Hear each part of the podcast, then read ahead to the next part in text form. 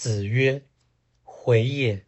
其心三月不为人，其余则日月至焉而已矣。”孔子说：“颜渊这个人呐，他的心灵能持续三个月都没违背人道，而其他人则只能支撑数日或一月而已。”道义阐释。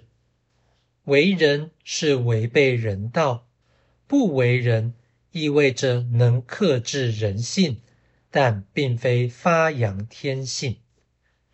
日月至焉意味几天或一个月一到就不行了。此语暗示人欲之反理甚为强烈。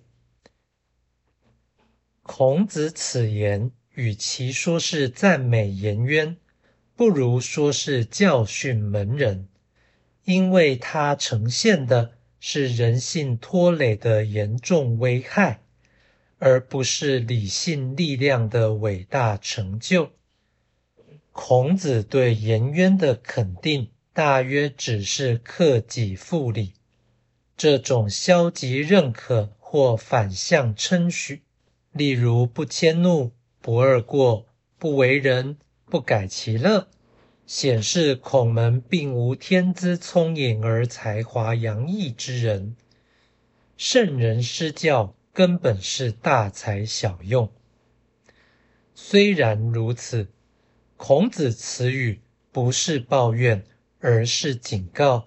否则，圣人岂能长期忍受七十二弟子的幼稚表现呢？